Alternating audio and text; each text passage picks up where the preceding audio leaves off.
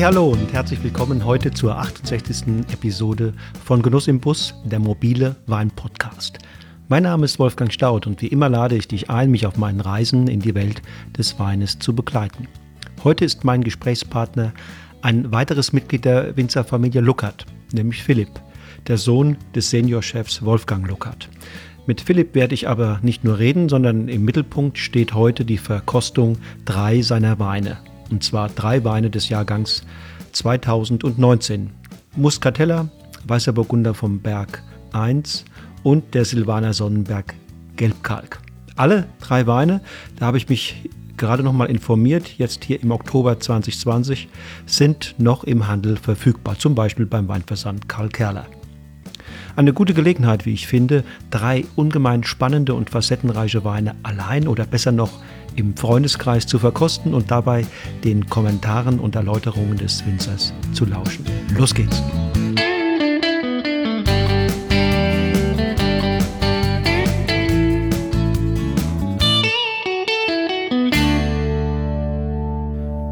So, ich bin jetzt und äh, heute Abend mit dem, mit dem Philipp Luckert äh, verabredet, weil wir drei Weine aus seinem Sortiment verkosten wollen. Äh, aber bevor wir da in Medias Res gehen, lieber Philipp, sage ich erstmal Hallo. Hallo Wolfgang, freut mich. ja, freut mich auch. Ähm, vielleicht, ich würde bitte dich, möchte dich bitten, vielleicht zunächst mal ein bisschen was zu dem Jahrgang 2019 zu sagen, weil die Weine, die wir ausgesucht haben, sind alle aus genau diesem Jahrgang. Wie war der? Ja, genau. Also ich meine, 2019 war für uns, ähm, ja, muss man wirklich sagen, wieder einmal ein, ein wirklich sehr, sehr schöner Jahrgang. Ähm, geprägt natürlich irgendwo auch wieder durch die, durch die, ja, sagen wir, Typizität der letzten Jahrgänge, sprich eine gewisse Trockenheit im Sommer. Aber ähm, durch relativ niedrige Erträge hat es uns eigentlich, ja, ich sag mal, vor keine größeren ähm, Herausforderungen gestellt. Alles in allem, wie gesagt, ähm, für uns eigentlich ein Traumjahrgang, wunderschöne Trauben im Herbst, ähm, durch natürlich auch schönes ähm, spätherbstliches Wetter. Und ähm, das Einzige, was ein bisschen ein Wermutstropfen war, dass die Erträge auch in 2019 doch relativ gering waren. Mm. Nun war ja der 18er, wie wir uns alle erinnern, ähm, also der, der Witterungsverlauf sehr, sehr warm, mhm. mitunter heiß und trocken. Ähm, habt ihr da quasi als Spätfolgen dieses Jahrgangs sozusagen im Jahr danach gemerkt, dass vielleicht ähm, ein bisschen Grundwasser, ein bisschen ja, Feuchtigkeit da im, in der Erde gefehlt hat? Ja gut, ich meine, bei uns hier im, im ja, südlichen Main-Dreieck sind wir ja sowieso in einem oder in einer der trockensten Regionen in ganz Deutschland. Von dem her ähm, spielt es bei uns schon eine gewisse Rolle, diese Trockenheit. Und ähm, hat sich einfach dann dadurch gezeigt, dass ähm, ja in 2019 einfach der, der Fruchtansatz bzw. die, die Beerengröße und äh, Traubengröße dementsprechend halt relativ gering war. Also das waren mit Sicherheit einfach deutliche Auswirkungen der Trockenheit ähm, sagen wir, wirkliche Stresssymptome an den, an den Reben im Sinne von verwelkten Blättern etc. hatte man jetzt hier bei uns in dem Bereich eigentlich eher weniger. Aber wie gesagt, dieser, dieser doch geringe, geringe Fruchtansatz war schon ähm, meiner Meinung nach auf die Trockenheit zurückzuführen. Okay, du führst ihn auf die Trockenheit zurück. Genau. Wäre ja auch theoretisch zumindest denkbar, dass die Anlagen sich einfach auch ein kleines bisschen auf aufgrund der relativ hohen Erträge im Jahr zuvor mhm. erholen mussten. Ja gut, es hat ähm, möglicherweise natürlich auch ein bisschen dazu beigetragen. Aber wie gesagt, was, was in 19 einfach auch ähm, dann im Jahresverlauf wirklich festzustellen war, dass auch bei den, ich sag mal, bei den Kollegen, in dem, bei denen die Erträge etwas höher waren als bei uns, ähm, war dann am Ende des Jahres, also als es dann auf die Lese zuging, die Auspressrate beziehungsweise einfach das, was dann an Saft von den Trauben abgelaufen ist, doch sehr gering. Also das war man die letzten Jahrgänge eigentlich nicht so gewohnt. Ähm, man hat dann mit Sicherheit bei, bei vielen auch ein bisschen ähm, für Verwunderung gesorgt, da eigentlich ähm, für die, für, es waren zwar wenige Trauben, aber es ist dann eigentlich doch noch mal weniger rausgelaufen, mhm. als man mhm. eigentlich ähm, hätte erwarten können. Also die äh, Natur geht manchmal eigene Wege. Ich genau. erinnere mich an den 2018er noch. Da haben alle befürchtet, oh, bei der Trockenheit ähm, und so weiter, da geht im Laufe mhm. des, des späten Reifungsprozesses bestimmt ganz viel Flüssigkeit verloren und das geht zu Lasten der Erträge. Das Gegenteil war der Fall. Genau, genau. Also ich meine, 18, ähm, ja, war natürlich in der Hinsicht ähm, wirklich ein außergewöhnlicher Jahrgang. Ähm, es, ist, es ist ja immer schwierig, diese, diese Diskussion oder dieses ähm, jedes Jahr Aufflammen von einem Jahrhundertjahrgang zu sprechen. Ähm, meines bezieht sich ja meistens wirklich nur auf die Qualität. Ähm, ich glaube, 18 war in gewisser Weise schon wahrscheinlich der einzige wirkliche Jahrhundertjahrgang, den wir wirklich die letzte Zeit hatten, weil einfach diese, diese Güte bei gleichzeitig so einer hohen ähm, oder relativ hohen Menge, das war schon außergewöhnlich mhm. in 2018, ja. Und wenn du jetzt mal eure, euer Rebsortenspektrum ins Visier nimmst, ähm, siehst du da Sorten, die sozusagen 2019 besonders gut performt haben und andere vielleicht einen Tick weniger? Oder zieht sich das, was du gerade sagst, durch das gesamte äh, Portfolio? Also ich glaube, 2019 war bei uns ähm, eigentlich ein Jahrgang, der, der allen Rebsorten wirklich sehr, sehr gut gestanden hat. Also trotz dieser Trockenheit haben auch ähm, die Aromarebsorten eine wunderschöne Ausprägung, was vielleicht in 2018 ein bisschen schwächer war. Also da waren die gerade Muscatella, ähm, auch Sauvignon Blanc und auch die Rieslinge doch etwas verhaltener in der Frucht. Aber auch gerade die Aromasorten sind eigentlich in 19 wirklich sehr, sehr schön ausgeprägt. Also von dem her sehe ich eigentlich im 19er Jahrgang keine wirklichen Schwächen. Mhm. Und der hat auch sozusagen euch im, im, im Prozess der Vinifizierung nicht vor unlösbaren oder, oder besonders schwierige äh, äh Herausforderungen gestellt? Nee, also gar nicht. Ich meine, in, in 19 war für uns ein bisschen, ähm, sagen wir, der, der oder die Bestimmung des Lesezeitpunkts, das war eigentlich für uns ein bisschen, äh, ja, äh, viel diskutiertes Thema, muss man wirklich sagen. Ich meine, wir sind als Betrieb ja jemand, die schon eher versuchen, auf die Reife zu gehen, ähm, weil man hier in Sulzfeld einfach aufgrund der, der Standortfaktoren, sprich etwas kühlere Lagen und ähm, trotz, trotz einer hohen Reife einfach immer genug Frische und Säure in den Weinen haben. Und ähm, da haben wir relativ lang ähm, das, diese ganze ähm, oder den Lesestart einfach hinausgezögert. Also da waren viele Kollegen, die waren schon auch hier in der Region über eine Woche vor uns dran. Und wir haben alles noch zugewartet, weil uns einfach die Reife wirklich noch nicht da war. Und ähm, konnten wir aber eben auch gut, ähm, sagen wir, so lang, so lang spielen, da wir ja wussten, die Erträge sind relativ gering, die Traubengesundheit war eigentlich perfekt. Und ähm, da war einfach auszugehen, ähm, dass die Lese natürlich auch dementsprechend fix gehen wird. Und ähm, es war dann auch so, dass wir in 2019, also hier im, im Ort, mit Abstand als letzter begonnen haben und ähm, dann aber innerhalb von neun Tagen die gesamte Rebfläche, also jetzt mittlerweile knapp 17 Hektar geerntet haben. Wer war denn von euch äh, mal der Vertreter vielleicht für die etwas frühere Lese? Ja, ich meine, wenn, wenn natürlich andere oder die meisten Kollegen natürlich schon beginnen, dann wird man natürlich auch ein bisschen nervös. Ähm, da war mit Sicherheit dann ich der, ja, als Jüngster mit der wenigsten Erfahrung, der, der vielleicht am, am nervösesten war. Und ähm, gerade mein Vater, der einfach dann auch altersbedingt natürlich die meiste Erfahrung hat, hat das Ganze dann ein bisschen gebremst. Und ähm, im Nachhinein muss man auch wirklich sagen, das war die absolut richtige Entscheidung, so lange zuzuwarten. Und da gibt es ja gerade auch, auch in Franken, ähm, auch, aber auch speziell beim Silvaner ganz unterschiedliche Vorstellungen. Ne? Mhm. Erntet man einen Top-Silvaner bei äh, 95 oder vielleicht sogar 97 Grad Öchsle, immer die physiologische Reife vorausgesetzt, ähm, ja. oder geht das auch mit äh, 87? Ne? Ja, ähm, genau. Also die einen sozusagen zielen mehr auf die, auf die äh, Frische der Säure. Und ich nehme an, wenn man dann wie ihr tendenziell ähm, ein, ein, bisschen höher geht mit dem, mit dem Mostgewicht, dann spielt man vielleicht in, in der Folge auch eher mit, äh, mit Maischestandzeiten und versucht dadurch sozusagen ein bisschen ein, ein, Gegengewicht zur Kraft, die über den Alkohol kommt, mhm. äh, hinzubekommen. Ja, genau. Also das ist dann ja bei uns das, was, ähm, was wir schon dann auch im, im Keller oder in der Weinwertung schon ausnutzen, ähm, dass wir eben diese, diese Reife spielen können, weil wir halt zum einen ähm, in den meisten Jahren über eine gewisse Maische Standzeit dann arbeiten, aber auch über, über unsere Art des Rebschnitts, also mit diesem Cordon-Schnitt, worüber ja man praktisch die, die Traubenstruktur schon in gewisser Weise verändern, dahingehend, dass wir praktisch drei, kleinere Trauben haben, kleinere Beeren und eine dickere Beerenschale, haben die Weine oder die, die Moste schon ähm, von Natur aus einfach mehr Gerbstoff und mehr Tannin.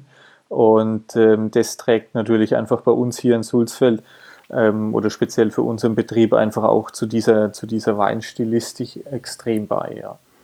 Okay, da schafft ihr also über diese Art äh, im, im Weinberg Voraussetzungen, über die möglicherweise andere Betriebe gar nicht verfügen. Genau. Mhm.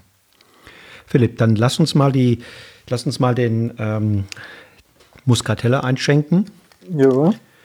Ähm, Muscatella ja bekannt als äh, Bouquet, Aroma, Rebsorte. Ja. Ähm, für viele im Grunde genommen ähnlich äh, intensiv wie zum Beispiel Gewürztraminer, also von der Nase her oder Scheurebe, gibt vielleicht noch ein paar andere. Äh, aber wenn ich hier ins Glas rieche, muss ich sagen, ist das ein Tick verhaltener, als ähm, das möglicherweise äh, zu erwarten wäre, wenn man, wenn man auf diese Rebsorte trifft. Siehst ja, du das ähnlich? Ja, ja. ja, also das ist, das ist auf jeden Fall so. Und ähm, ist auch von uns ähm, in gewisser Weise eigentlich auch so, so gewollt. Also wir sind ja insgesamt also nicht so diese Vertreter von diesen ähm, sagen wir, stark fruchtbetonten Weinen, sondern uns geht es ja mehr um diese, um diese Würze, Kräuterigkeit und die, den Bezug einfach zur Herkunft. Und ähm, wer uns ja kennt, weiß ja, dass wir auch ähm, konsequent wirklich alle Weine im großen Holzfass ausbauen, auch alle Weine machen die malolaktische Gärung und ähm, dadurch verlierst du natürlich in gewisser Weise bei den Aromasorten ein bisschen dieses, ja, dieses mhm. primärfruchtige und ähm, ja, sehr, sehr laute in der Aromatik. Mhm. Und deswegen sind ja unsere Muscatella und im Speziellen auch die Sauvignon Blancs eigentlich immer ganz, ganz leise Vertreter mhm, eigentlich genau. ihrer jeweiligen Rebsorten. Ja, finde ich auch. Leise, also ähm, unaufgeregt, unaufdringlich von der Nase. Natürlich, wenn man, wenn man, wenn man reinriecht, hat man schon natürlich ähm, so äh, was Gelbfruchtiges, aber auch weiße genau, Früchte, ein bisschen genau. Pfirsiche vielleicht. Ähm, und im Hintergrund auch durchaus würzige Noten, du hast es ja angedeutet. Ja, ja, ja. Ähm, ja exotische Gewürze, fast Curry. Und ähm, am Gaumen, ich probiere jetzt mal einen Schluck.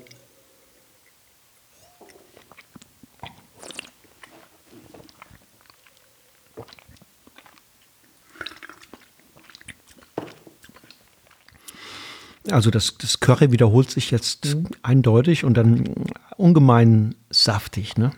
Genau, genau. Ganz, ganz wunderschön und, und, und diese Saftigkeit zieht sich in die Länge, bleibt.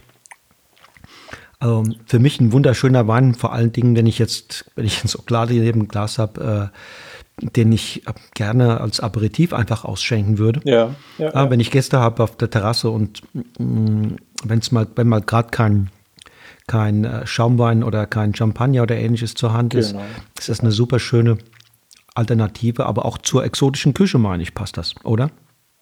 Ja, auf jeden Fall. Also ich sehe den Muscatella schon auch, ähm, wie du sagst, eigentlich in, schon auch in gewisser Weise als Solist ähm, oder einfach zum Apero vorneweg, ähm, aber auch schon zu dieser etwas ähm, kräftig gewürzteren Küche geht es schon auch sehr, sehr gut. Also wenn man in diese ähm, asiatische oder speziell thailändische Küche reingehen, ähm, finde ich das schon einen, einen sehr, sehr spannenden Vertreter. Einfach weil er diese, diese gewürzigen Noten eben auch aufgreift.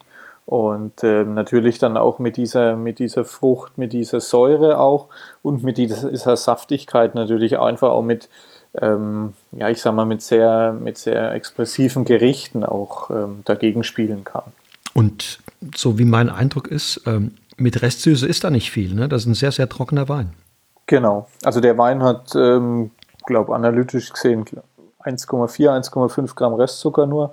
Also schon ja, klassisch fränkisch trocken. Und ähm, das ist uns aber halt eigentlich auch wichtig, dass wir die Weine trotz Spontangärung möglichst weit in diesen trockenen Bereich bekommen, weil man natürlich auch durch die, durch die ähm, malolaktische Gärung von den Säuregehalten etwas runterrutschen. Und ähm, wenn die Weine natürlich dann zu viel Restzucker besitzen, ist halt die Gefahr, dass sie etwas, etwas in die Breite gehen. Und ähm, das ist aber was, was wir halt ähm, versuchen wollen zu vermeiden. Also das hat von, von der Nase her auch Geschmack, dass da BSA war. Äh, du sagst es, ich hätte es jetzt nicht äh, für, für möglich gehalten. Genau, genau. Also das ist, das ist ja natürlich einfach auch das, das Schöne, wenn, ich sag mal, wenn der BSA läuft, aber du es im Endeffekt an, oder ja, sensorisch nicht, nicht ja. merkst. Mhm, mh. Und ähm, dann hast du halt einfach diese, diese positiven Effekte vom BSA, dass der Wein etwas, ja, etwas mehr, mehr Struktur, ein bisschen mehr Schmelz bekommt. Und ähm, vielleicht diese ganz spitze Säure, was der Muscatella ja oft auch haben kann, ein bisschen abgemildert wird. Und ähm, ja, einfach der Wein in sich etwas geschlossener wird. Ja, es gibt ja den einen oder anderen mit BSA, der da auch an Fokus mal einbüßt. Ähm, ist ja definitiv nicht der Fall. Also der ist ähm, ja schlank, ähm, ja irgendwie ungeschminkt natürlich. Genau, genau. Fein. Und Haltbarkeit? Was sagst du? Sollen wir den jung trinken? Eher jung. Ich meine, ne? Muscatella ist natürlich eine Rebsorte, die man hier jung ja, trinken kann. Jung. Ähm, ist aber, also ich hatte jetzt kürzlich eigentlich ein ganz witziges Erlebnis hier bei mir daheim. Mal so ein bisschen aufgeräumt im Weinlager. Und ähm, dann ist mir noch eine Flasche 2012er Muscatella in die Hände gefallen von, von uns selbst jetzt. Und ähm, dann haben wir gedacht, hm, probierst du mal mhm. spaßhalber. Ja, ja. Und ähm, hat natürlich ein bisschen diese Frucht eingebüßt, aber an sich auch ein ganz, ganz spannender Vertreter, weil er halt noch mehr in diese gewürzige Richtung dann ging. Und ähm, ja, war auch eine witzige Geschichte. Also ich glaube schon, dass Muscatella auch reifen kann. Ja, ich denke das auf jeden Fall.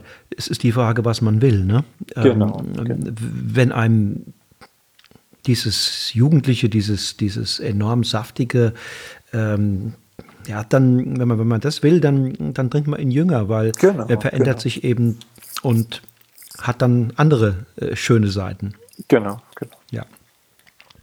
Temperatur? Da, äh, 7, ja. 8 Grad oder würdest genau, du sagen, da kann man genau. auf 9, 10 hochgehen? Also ich, ich bin eigentlich eher Freund davon, lieber ein bisschen kühler einschenken. Ja. Glas würde dann meistens ja doch eh relativ schnell ein bisschen an Temperatur zulegen. Also von dem her lieber ein Tick kühler, ja, vielleicht 7, 8 Grad. Ja, ja. Gerade wenn es jetzt ein bisschen wärmer ist. Genau. Meine ich auch, dann wird es sowieso im Glas relativ schnell warm oder wärmer. Genau. So, ich habe uns jetzt mal den, den ähm, Weißburgunder eingeschätzt. Weißburgunder, es ist ja hier ein, es handelt sich um Lagenwein. Mhm. Ähm, euer Berg, den habt ihr, glaube ich, 2007 unter eure Fittiche genommen. Genau. Das war damals auch der Startpunkt für, oder um diese Zeit herum, äh, um auf biologischen Weinbau umzustellen. Genau, genau. Wenn ich das recht erinnere. Ähm, erzähl mal was zu, diesem, zu dieser Lage, weil die war ja wohl, wenn ich das auch recht erinnere, ähm, nicht äh, flurbereinigt. Genau, also der Berg 1 ähm, war ja früher eine der, der wichtigsten oder qualitativ hochwertigsten Lagen, die wir in Sulzfeld haben. Ähm, ist dann in dem 1971er Weingesetz mit eben diesem Sulzfelder Cyriakusberg praktisch aufgelöst worden und ähm, ist dann eigentlich ja, jahrzehntelang überhaupt nicht mehr auf den Etiketten aufgetaucht, war aber eigentlich in alten Weinkarten und Weinlisten war immer der Berg 1 neben dem Maustal und dem Sonnenberg eigentlich ähm, eine der wichtigsten Lagen. Und äh, wir kamen dann, wie du richtig gesagt hast, 2007 hatten wir dann die Möglichkeit, diese Parzelle ähm, in dem nicht flurbereinigten Teil des Berg 1 noch zu übernehmen. Also davon ist ungefähr ja, ein Viertel nicht flurbereinigt, drei Viertel mittlerweile flurbereinigt. Und ähm, dieser Weißburgunder steht eben noch auf alten Muschelkalkterrassen in Einzelpfahlerziehung. Und ähm, das war natürlich für uns dann eine super Möglichkeit, ähm, ja, auch mal in diesen bisschen ursprünglicheren Weinbau zurückzukehren. Das heißt, alles wieder komplett in Handarbeit und ähm, dadurch, dass die Lage auch ein bisschen abseits von anderen Weinbergen liegt, war es für uns dann einfach auch der, die Schlussfolgerung, wenn man, wenn man jetzt dann wirklich diese, dieses, ähm, die ersten Schritte Richtung biologischen Weinbau gehen wollen, dann wäre das eine Parzelle, wo wir es einfach mal gut ausprobieren können, weil du von außen einfach nicht so diesen starken Einfluss hast. Und äh, das war dann 2007 ähm, eigentlich der Startschuss. 2008 ähm, waren dann die ersten ähm, Versuche im biologischen Weinbau und ähm, eigentlich ab 2009 haben wir dann schon die ganze Fläche ähm, oder die ganzen 17 oder damals 15 Hektar ökologisch bewirtschaftet. Okay. Und das ist ähm, dort die Lage, ist, ist Muschelkalk. Genau, also Berg 1 ist, ist reiner Muschelkalk. Insgesamt ähm, ein sehr, sehr karger Boden. Die Lage an sich auch durch die Südostausrichtung haben wir halt einfach immer diese Morgensonne und mittags wird es dann eigentlich gar nicht so brutal heiß und du kannst dort einfach unheimlich ähm, auf der einen Seite schon kraftvolle, aber immer sehr, sehr präzise Weine keltern. Also es hat eigentlich nie, nie eine Opulenz, sondern es ist eigentlich immer sehr, sehr geradlinig, sehr, sehr fokussiert und ähm, auch der Wein jetzt für einen Weißburgunder ähm, ganz schlank und ganz rassig mhm. auch. Ja, ich habe das in der Vorverkostung habe ich schon gemerkt, der ist also tatsächlich für einen für einen Weißburgunder, wo ich dachte, ja, jetzt kommt da jetzt kommt da was 13, 14, 14 mhm. Volumenprozentiges. Das war erstens nicht der Fall und auch der Gaumen auf, ich meine, er hat 13 Prozent, aber der, das Mundgefühl ist im Grunde genommen wirkt noch schlanker. Genau, genau. Und das ist eigentlich ganz typisch für die Lage, ähm, dass, dass die Weine von dort eigentlich immer diese, diese Finesse und diese Eleganz haben natürlich auch geschuldet durch, durch nur ganz geringe Bodenauflage. Ähm, es ist auch immer ein kontinuierlicher Luftzug durch die Weinberge dort oben hindurch da. Also von dem her trägt es schon einfach dazu bei. Und ähm, es ist einfach für uns eine super schöne Ergänzung ähm, zu den Weinen, gerade aus dem Sonnenberg, was ja unsere zweite, erste Lage ist im Sortiment, ähm, die halt doch ein bisschen mehr über die Opulenz dann kommen. Mhm. Wie alt sind die, ähm, die Rebstöcke? Wie alt ist die Anlage? Also die Anlage ist gepflanzt Ende der 1970er Jahre. Okay. Also für Weißburgunder doch hm. schon auch sehr, sehr ja. alt eigentlich. Also das habt ihr tatsächlich vorgefunden, die, die Weißburgunder. Genau, okay. genau, genau. Okay. Wann war hier der, der, auch der Erntezeitpunkt ähnlich wie bei den anderen dann. Ne? Du habt ja gesagt, in neun Tagen genau. habt ihr alles geerntet. Genau. Also wir hatten äh, am 23. September haben wir begonnen mhm. und ähm, die Weißburgunder waren dann eigentlich so ja, Mitte der Lese, also mhm. Ende 28. 29. September. Und wenn wir hier von 13 Volumenprozent reden, dann, dann sind das etwa 90, Anfang 90 Grad Öxler oder? Ja, so 92, 92 93 ja, ja, ja. in etwa. Ja. Mhm. Also die Nase, was, was riechst du da? Ja, für mich hat es einfach äh, natürlich schon ein bisschen, bisschen das Holzfass dabei, das ja. große Holzfass. Mhm. Und dann eigentlich eher so, so was ganz Helles, also so weiße Blüten und dann ähm, ja, so eine ganz helle, würzige Aromatik, auch ein bisschen der Kalk, der einfach mit durchkommt. Ja. Also ein bisschen was rauchig. So ein nasser Stein auch. Rauchig, mineralisches. Genau. genau. Und ja, Früchte würde ich auch sagen, weiße Früchte, aber dezente Exotik. Genau. Und irgendwie erinnert es mich auch an Bäcker. Ne? Ich bin ja. als Kind ungeheuer gerne zum Bäcker gegangen und ja, wenn, der, ja, wenn der am Wochenende hat, der immer Brioche-Teig ähm, mhm. da, da geknetet und so weiter. Und genau, irgendwie genau, bin ich ein bisschen auch jetzt beim Bäcker. Ja, ja. Also mich erinnert der Wein auch oft, ähm, auch wenn es jetzt vielleicht ein bisschen harter Vergleich im ersten Moment ist, an so ein, ich sag mal, Blanc de Blanc Champagner ohne Kohlensäure. Mhm. Weil es immer mhm. so was ganz sehr Präzises, sehr Fokussiertes hat. Diese Richtung geht es ja. eigentlich.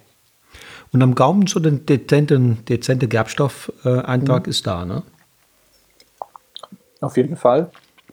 Und ähm, wie ich vorhin schon mal gesagt habe, für uns einfach auch ganz ganz, ganz wichtig, weil das die Weine natürlich dann auch in dieser relativ hohen Reife ein bisschen einfasst. Und ähm, finde ich auch zu so einer, auch wenn man es offiziell nicht sagen darf, diese zu so einer Bekömmlichkeit führt ja. und zu so einem Trinkfluss. Ja. Dass irgendwie sofort, auch wenn wir den Wein jetzt gerade erst runtergeschluckt haben, irgendwie sofort wieder das Wasser im Mund zusammenläuft. Ja, genau so ist es. Und das mhm. kommt einfach meiner Meinung nach schon auch durch diese kleine Phenolik, mhm. Mm, die den Weinen halt unheimlich gut steht. Und sie fasst auch den Alkohol ein bisschen ein. Ja? Genau, also, genau, genau. Das ist ähm, 13 Prozent und 13 Prozent, es kann ja ganz verschieden daherkommen. Ne? Und, genau. und, und hier ja, kommen die 13 Prozent eben sehr, sehr beheimatet. Äh, daher. Genau, sehr, ja. sehr leicht und mhm. ähm, wie gesagt, zum einen natürlich auch durch diesen, durch diesen Gerbstoff, dann natürlich auch durch den langsamen Ausbau ähm, im Holzfass, langes Hefelager auch. Also die Weine liegen ja bei uns ähm, ein gutes halbes Jahr auf der vollen Hefe, ähm, was natürlich auch dazu führt, dass die Weine den Alkohol sehr, sehr, sehr gut einbinden. Und ähm, was man natürlich nicht vergessen darf, ist, dass wir halt ähm, über doch einen ziemlich großen Schatz an alten Weinbergen verfügen. Ähm, niedrige Erträge nur noch fahren. Und äh, das führt natürlich auch dazu, dass, dass einfach auch diese ma manchmal höheren Alkoholgehalte gar nicht so hervorstechen, sondern einfach sehr, sehr gut eingebunden mhm. sind. Ähm, Weißburgunder und, und Franken, ich meine, das passt sehr gut. Ich habe mhm. sogar vor zehn Jahren mal ein Buch geschrieben über deutsche Weine. Da hatte ich auch schon euren ähm, Weißburgunder drin. Ja. 50 ähm, deutsche Weine, die Sie kennen sollten, hieß das. Und ich habe damals schon das Gefühl gehabt, Weißburgunder ist eine Sorte, die neben dem Silvaner äh, und natürlich auch den, den Riesling äh, in manchen Ecken ganz gut nach Franken passt. Ähm, wie, wie verbreitet ist sie? Weißt du das? Also genaue Zahlen habe ich jetzt tatsächlich dazu auch nicht im Kopf.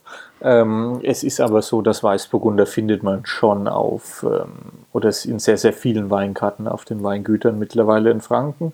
Und ähm, wie du richtig sagst, also es ist einfach eine Rebsorte, die, die hier, glaube ich, sehr, sehr gut in die Region passt, auf unsere Muschelkalkböden. Zum einen hier im Main-Dreieck, aber ich glaube auch im, im Main-Viereck, auch auf dem Buntsandstein, gibt es auch ganz, ganz schöne Geschichten. Definitiv. Natürlich, natürlich auch im Käuper, wobei er da, glaube ich, nicht so stark verbreitet ist. Aber ähm, nee, Weißburgunder auf jeden Fall eine ganz, ganz tolle Sorte, die zu diesen finessenreichen Frankenweinen schon auch sich sehr, sehr gut einfügt. Findest du, dass ähm, es Franken als Weinbaugebiet, dass es, dass es dem gesamten Gebiet auch für eine gewisse ähm, Identität gut täte, man würde das Rebsortenspektrum, sagen wir mal, ein bisschen fokussieren? Mit Sicherheit. Mit Sicherheit. Also ich glaube schon, dass man, ähm, man sieht es ja in, in sagen wir, den Betrieben, die momentan sehr erfolgreich einfach sind. Das sind alles Betriebe, die sich die letzten Jahre einfach ähm, in gewisser Weise positioniert haben und auch ihr Sortimente verkleinert haben und ähm, schon auch klar den Fokus auf, in der Regel auf ähm, Silvaner, Burgunder und Riesling gelegt haben. Also das ist, glaube ich, für Franken schon immens wichtig, dass wir es zukünftig schaffen, ähm, diesen Fokus ein bisschen ähm, stärker zu, gerade Richtung Silvaner zu schieben. Du sagst jetzt, es wäre wichtig. Ähm, bist du hoffnungsfroh? Hoffnungsvoll? Ja, das Auf jeden auch, Fall. Okay. Also ich glaube, momentan sind wir in Franken, ähm, wir sind insgesamt, glaube ich, auf einem guten Weg.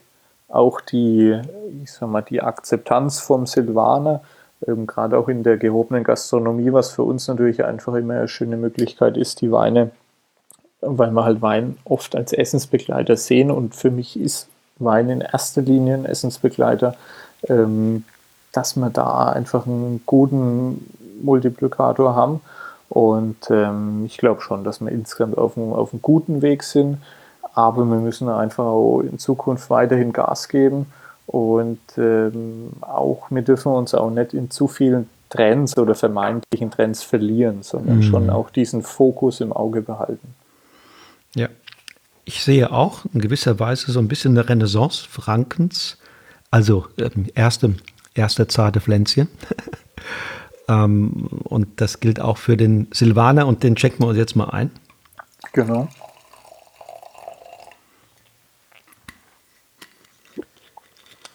Du hast, hast es gesagt, äh, die gehobene Gastronomie fängt an, sich für den Silvanen zu interessieren.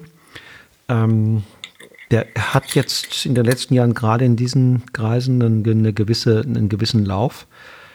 Ähm, weiß nicht, ob das tatsächlich ist, immer und in allen Fällen dem Silvaner tatsächlich äh, sozusagen angelastet werden kann. Ja. Ähm, manchmal ist es auch, viele sagen mittlerweile auch, es gibt so eine ganz leichte Riesling-Müdigkeit. Mhm. Ähm, aber der Silvaner ist natürlich speziell für die Gastronomie eine ungeheuer dankbare und äh, ja, universell einsetzbare ja. Sorte. Ne? Ja, ja, ja. ja, also das ist, das ist mit Sicherheit so. Ich meine, der Silvaner ähm, spielt halt nicht diese, diese oder schlägt halt nicht diese lauten Töne an, wie es der Riesling halt einfach macht, über seine Frucht, über seine Säure. Und ähm, der Silvaner ist halt eine Sorte, die ähm, durch, diese, durch diese milde Säure, durch diese etwas bedecktere Aromatik einfach ein unfassbar guter und vielseitiger Essensbegleiter ist und ähm, halt den Gerichten eher so den, ja, den Vorrang lässt und dann eigentlich hinten dran so die Rückendeckung gibt. Und das ist, glaube ich, einfach die ganz, ganz große Stärke der Rebsorte. Ähm, ja, ja, wie sie vielleicht ähm, wenige Rebsorten haben. Ja. Grüne Berliner ist ebenfalls ist ja auch zum genau. Teil ganz ähnlich. Genau.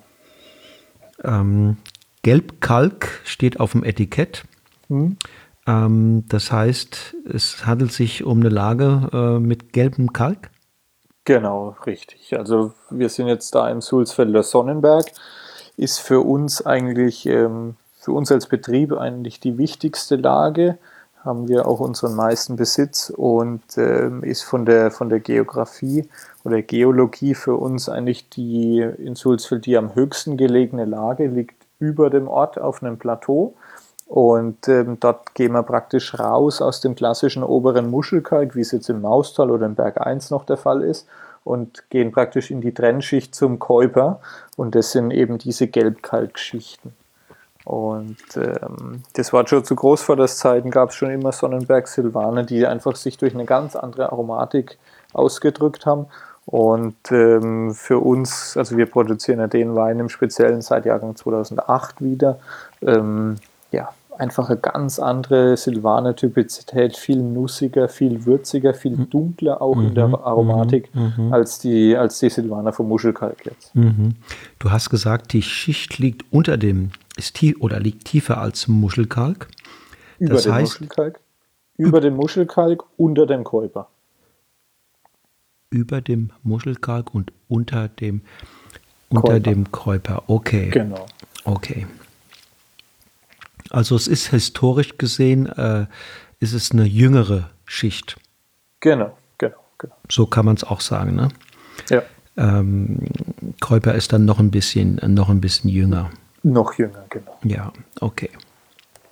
Das heißt, ihr seid da geografisch an einer Ecke, wo ihr an Käuperland, also im Grunde an, an äh, den Steigerwald, äh, andockt. Genau. Also sieht man auch in den ganz obersten Weinbergen im Sonnenberg, da wechselt dann der Boden wirklich von diesem ja, braunen Oberboden, was halt durch den Muschelkalk und durch den Gelbkalk im Speziellen dann geprägt ist, in so einen richtig grauen Boden, ähm, wie man es dann wirklich aus Rödelsee, Iphofen dort drüben dann kennt. Und ähm, die Weine gehen einfach in diese Richtung, indem sie einfach etwas wilder sind, ähm, auch viel würziger und eben diese, diese klassische gelbfruchtige Aromatik vom Muschelkalk eigentlich ähm, ja, komplett vermissen lassen. Mhm, ja. Mhm. Also hier geht es in der Nase ja wirklich sehr, sehr würzig zu. Und dann auf der Zunge, ich meine, wenn ich jetzt äh, den, ich habe jetzt noch das Salz ähm, mhm. vom, von dem Probenschluck, den ich gerade genommen habe. Also gerade wenn, wenn der Wein dann gegangen ist, dann hat man das Gefühl, da, da ist wirklich ähm, ein paar Salzkörner, die da, genau, die, genau. da unterwegs sind und liegen geblieben ja, sind. Ja. Und das ist, ähm, ja, das würdest du auch sagen, das ist ein Ausdruck von Mineralität oder wie kann man das sagen? Ja, gut, ich meine, Mineralität ist ja immer so ja, ja, schwierig, zu, schwierig fassen, zu fassen. Ja. Aber ich glaube, der Wein, was dann so hinten dran am Gaumen passiert, das würde ich schon ganz klar als Mineralität beschreiben, ja. Mit Abstand der, der salzigste von allen, die wir jetzt verkostet haben. Genau, genau. Und natürlich auch ein Wein, der gleichzeitig Body hat. Ja. Aber genau durch dieses Gegengewicht, durch diese, durch diese Struktur, die er gleichzeitig hat, durch dieses Salzige, eben, eben nicht ins Breite geht. Genau, genau. Und das ist uns einfach wichtig, dass, dass alle Weine ähm, zum einen ganz klar immer durch diese, durch diese Stilistik, durch diesen gleichen Ausbau immer als, als Luckert-Wein auch sofort erkennbar sind. Aber trotz aller Kraft und Intensität und Länge, diese haben immer diese, dieser Trinkfluss und diese, diese Leichtigkeit ähm, auch, auch zum Ausdruck kommt. Ja, und vor allen Dingen. Auch gerade in den Jahren, die halt etwas höher in der Reife sind. Ja. Viel Haptik, ne? Viel mhm. Mundgefühl.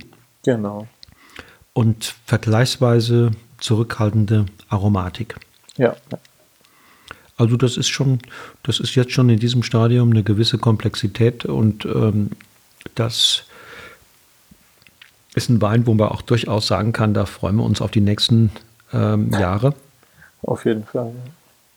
Ähm, wohlgemerkt, dass nicht jeder Bock hat auf die reiferen Exemplare, oder? Klar. Ich meine, es gibt ganz viele, ganz viele Weingenießer. Auch jetzt bei uns so im, im täglichen Weinverkauf kommt immer wieder die Frage nach gereiften Weinen, beziehungsweise wie lang soll ich den Wein, wie lang kann ich den Wein? Und für mich ist es ja immer so eine ganz klare Antwort. Wenn Sie den Wein jetzt lieben und diese Frucht einfach mögen, dann trinken Sie ihn jetzt. Und wenn Sie einfach bereit sind, auf so ein kleines Experiment, auf diese etwas reiferen Töne, mehr dieses ja, frische Gebäck, eher diese würzige Aromatik, dann gerne wirklich mal zwei, drei, auch wenn man den, den Keller dazu hat, auch mal zehn Jahre liegen lassen. Ähm, das ist aber einfach ganz persönlicher Gusto und wenn man einfach diese Frische mag, dann wird man mit Sicherheit in fünf Jahren enttäuscht sein. Mhm. Ähm, aber dann weiß ja. man es. Genau, genau. Ja, dann hat man das Experiment gewagt, man hat die Neugierde befriedigt und, und weiß dann vielleicht, nee, für mich persönlich ist es genau, richtiger, ja. die Jüngeren, ja, ja. die Weine jünger zu verkosten, ja, jünger zu trinken. Ja. Ja, fein, Philipp. Gibt es aus deiner Sicht, ähm, aus meiner Sicht sind die Dinge gesagt, gibt es aus, aus deiner Sicht noch etwas, was wir nicht gesagt haben, was du gerne noch loswerden möchtest? Ich glaube, das meiste, meiste haben wir angeschnitten, beziehungsweise einigermaßen ausdiskutiert. Und ähm, ne, ich glaube, jetzt, jetzt gilt es dann einfach viel Spaß mit den Weinen zu haben. Mhm. Meine ich auch. Und wenn die ähm, Hörer und Teilnehmer da das ein oder andere noch wissen wollen, dann äh, bin ich sowieso dann nochmal als Feedbackgeber da und ähm, wenn dann noch ganz wichtige Fragen sind, die du klären könntest, dann wenden wir uns nochmal ganz genau. vertrauensvoll an dich. So machen wir das, genau, richtig. Super. Also ich ähm, sende viele Grüße auch an deine Familie, an den Uli und den, den Wolfgang und seine Besten und ihre Dank. Partnern, ja. Und sage Ade. Tschüss, danke. Vielen Dank. So, ihr Lieben, das war das Tasting mit Philipp Luckert vom Weingut Luckert im fränkischen Sulzfeld. Nächste Woche geht's weiter hier im Podcast, wie angekündigt, erneut mit einem Winzer aus Franken. In Iphofen habe ich einen jungen Wilden besucht, um herauszufinden, was ihn antreibt und auf welche Ziele er zusteuert. Die Rede ist von Andy Weigand, der seinem Ruf als junger Wilder auch mit seinen Flaschenetiketten gerecht wird. Einen seiner Weine nennt er der Held, einen anderen der Wilde. Wer mehr über mich und meine Angebote für Weinfreunde und Enthusiasten, Winzer, Händler und Gastronomiebetriebe, Unternehmen und Führungskräfte aus der Wirtschaft erfahren möchte, dem empfehle ich einen Blick auf meine Website wolfgangstaud.com. Also freut euch auf nächste Woche und ein spannendes Interview mit einem spannenden Jungwinzer. Bis dahin alles Gute und lasst es euch schmecken.